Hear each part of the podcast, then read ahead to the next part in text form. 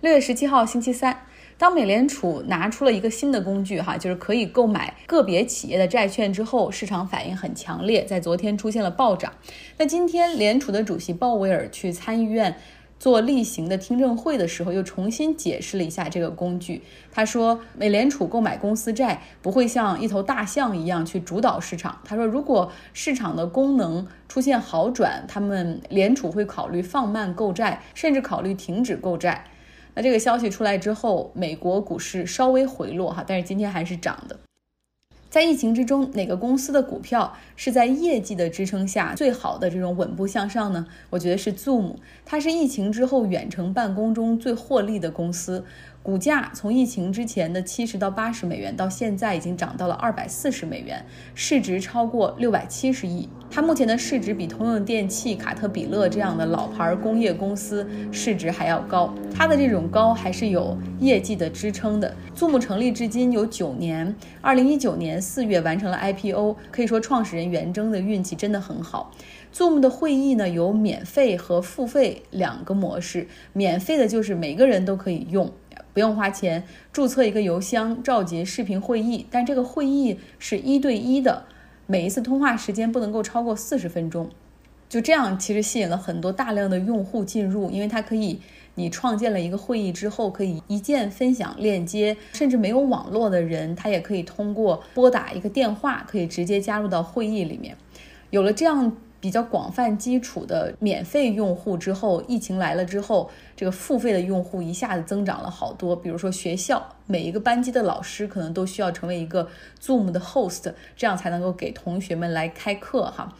那付费档也有分好多，最便宜的一个月一个 host，个所谓的主持人只需要十四美元一个月，可以支持同时一百个人参会，最长的会议时间单次可以达到二十四小时，而且可以内录，就是录下来以后把它存在云盘，还有语音识别的功能，录下来的音频、视频转成文字，成为一个文档发给大家，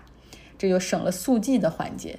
那么还有更适合大公司的那种高级企业会员，十九点九九美元一个 host 的名额，同时能够支持五百到一千人进入会议。那现在美国很多公司用的就是 Zoom 的服务，像学校上课更全部都用的是 Zoom，当然学校方面是要付费的哈。所以疫情之后的这一个季度，Zoom 的销售额增长了百分之一百七十。它也是目前硅谷科技公司独角兽中为数不多能够盈利的。在美国这个市场上，盯上电话视频会议巨头其实有很多，像思科它有一个 Webinar 的工具，谷歌有 Hangout，微软我们公司用的它是 Teams，就很像那种聊天的软件，同时也可以支持多人的会议。美国的通讯商 Verizon 也有一个视频电话会议的服务，但是目前这些大公司的视频会议的份额都不如 Zoom 大。原因很简单，上述的大公司虽然在这些市场上早有布局，但是因为他们的主业并不是视频会议，所以就把它当成锦上添花的那种去发展。不论是在体验上还是过去的推广上，都没有集中精力。但是呢，Zoom 从创办之初开始就是一个视频会议平台，定位也非常的清晰。他们现在呢，在技术上更是打通了那种达到一千人这样的会议规模，所以它这个宽度哈，这个我也不懂，就服务器的带宽啊，还是这种流量的支撑，技术这方面做的也很厉害，做出了这个行业中的技术门槛。那么在过去这三个月里面，Zoom 的创始人袁征的财富也是大幅增加，大概增长超过六十亿美元。但是我们说了，它可能是为数不多的真的有业绩支撑的这种公司，股价上涨是有业绩支撑的。但是其他的科技圈富豪的身家增长的更快，靠的更多的是这个现在市场上充足的流动性。像马斯克和扎克伯格，他们两人，他们两个人的财富在过去三个月增长都超过了百分之五十。美国的经济学家罗伯特·席勒就指出，美国现在股市的大涨堪比庞氏骗局、击鼓传花一样的去博傻，看到底谁是最后接棒的那个傻子。大家都知道，市场最后的结果一定是回到九十年代末的互联网泡沫破裂的那个状态。但是，既然市场的流动性这么充裕，所以就再干一把，一起上吧。不同于过去的是，现在这场赌局中有很多散户参与。美国人管散户叫做 retail bros，就玩零售的。他们的投资方式更多的是短线，就很像是压住一场体育比赛一样。美国也有一个知名的博主或者叫社交媒体上的网红吧，他叫 Dave Portnoy。他就在 Twitter 上每天都在发大量的关于炒股的哈。他说，股市中赚钱就两个原则：第一，记住股市永远会涨；第二条原则就是要考虑什么时候买入或卖出的时候，请参考第一条。所以就是这种很疯的人在在带着散户们炒股。他在推特上指导散户们投资，然后会每天开这种视频直播流，就是接大家的问题，然后看各种新闻，然后来预测这个股市的涨和跌。他还大言不惭地说，巴菲特已经被时代淘汰了，这个时代我是船长。这个人原来是体育博客网站的创始人。体育博客网站除了一些新闻之外，大量的还是介绍体育博彩的信息。然后他和几个朋友就是开着视频，就讲各种各样比赛的这个下注啊、赔率啊、输赢的情况。喜欢看体育的这些美国人，好多也爱吃披萨。他就做了一个网络视频，在 Twitter 上品尝各种披萨店，然后去做测评，社交媒体上就火了。疫情开始之后，我们知道体育博彩业是全部歇业，披萨店也都关门了，所以他怎么办呢？还是要想着他最喜欢的赌嘛，gambling，所以他就开始转向国散户都很爱使用的罗宾汉这个平台，然后开始做起了股票交易直播。他推荐买航空股，Spirit 的廉价航空，快买快卖哈，然后挣了百分之一百六十九。然后他还推荐大家买波音，然后跟着他一起买卖的话，能够赚百分之五十八。他最得意的一笔交易还是让大家一起去买宣布破产了的赫兹。他自己说哈，带着散户们买赫兹，一天赚了百分之一百三十。然后像今天我还看了一下他的 Twitter 平台，然后他又说现在就是现在是时候该卖掉飞机股票、卖掉邮轮股票了，全部都卖掉。你要问我什么理由？我告诉你，这是我的直觉，他们要开始跌了，所以这就是他荐股的这种方式，毫无依据哈。连中国的社交媒体间都开始传假消息哈，非说非弄出了一封什么截屏图，然后说巴菲特宣布退休了，意思好像是在后浪的压力之下，终于决定九十岁了不玩了，但实际上是假新闻哈。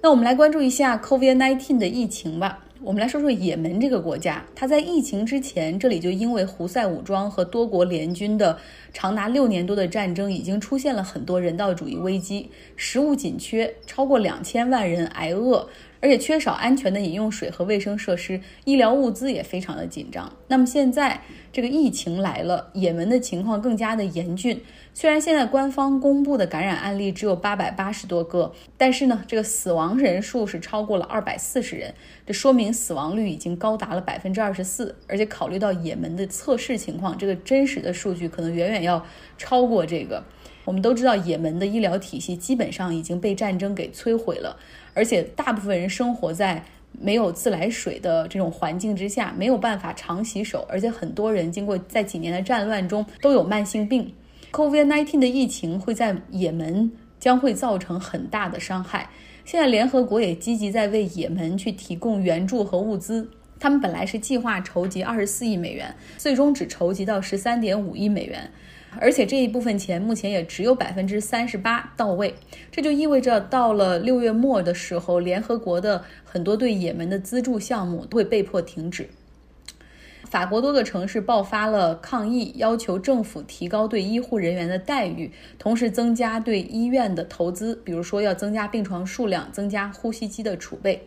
法国总统马克龙也承诺将会给参与一线抗疫的医生和护士增发疫情奖金，但是呢，这不能让抗疫的人群满意。这这次参与抗议的人中呢，不仅有医生和护士的工会，也有一些极左的组织参与，所以这个和平示威后来就演变成了抗议人群和警察之间的冲突。抗议人群投掷石头向警方，而警方回敬的是催泪瓦斯和橡皮子弹。美国总统特朗普自从上任之后，有很多围绕着他的畅销书，多半是吐槽体或者是揭露体。比如说，《华盛顿邮报》记者采访所写的一本书叫《他的交易》，哈，上周发行，讲的是第一夫人梅拉尼亚他的这个种种的手段和计谋。比如说，在特朗普都入住白宫之后，他还有很长一段时间就住在纽约，哈，拒绝搬到白宫。书中揭露说，他是用自己的这种。第一夫人作为独特的筹码，威胁特朗普修改他们的婚前协议。然后同时呢，怎么样来利用这样的谈判筹码来增加自己在白宫内的影响力？这书中还讲了很多第一夫人和第一女儿之间怎么样的这种勾心斗角。CNN 的首席记者他有一本书叫《人民公敌》，很快也会出版。另外呢，像特朗普已故大哥的女儿 Mary 特朗普也会在八月份出一本书，叫《Too Much and Never Enough》。嗯，中文可以翻译成“贪得无厌”吧。这个 Mary 也揭露了很多他叔叔特朗普的丑闻，然后他曾经是给《纽约时报》提供过一些线索，帮助《纽约时报》完成了特朗普家族偷税的调查报道。在众多书中，如果问我要买哪一本，我可能会比较期待前任白宫安全顾问约翰·博尔顿的那本即将出版的书，叫《The Room Where It Happened: The White House Memoir》。那个房间里所发生的一切，他的白宫回忆录哈，这个是计划在六月二十三号出版。这本书中可能真的有一些猛料，这也是为什么美国司法部起诉博尔顿来阻止新书的出版。他们说呢，书中有一些信息会损害美国的国家安全。但是博尔顿他等不了了，因为他和出版商签了这个两百万美元的合同，这已经是一拖再拖。博尔顿一直也不掩饰说自己书中有一些猛料，包括特朗普对伊朗、对朝鲜、对阿富汗等等外交问题的无知和可笑。那美国司法部在起诉书中是说，博尔顿之前已经同意了我们，他的书稿会交由美国政府审阅之后啊，排除没有泄密国家安全，我们才同意他出版。但是现在出版商已经开始在印刷和分发了。博尔顿的律师则表示说，美国总统明显是要滥用他的权利，以国家安全为由扼杀博尔顿的言论自由，为的只是不让自己出丑。随着这个出版日的临近，我相信可能会有一些媒体提前拿到书稿，会有一些料爆出来。好了，今天的节目就是这样，周三愉快。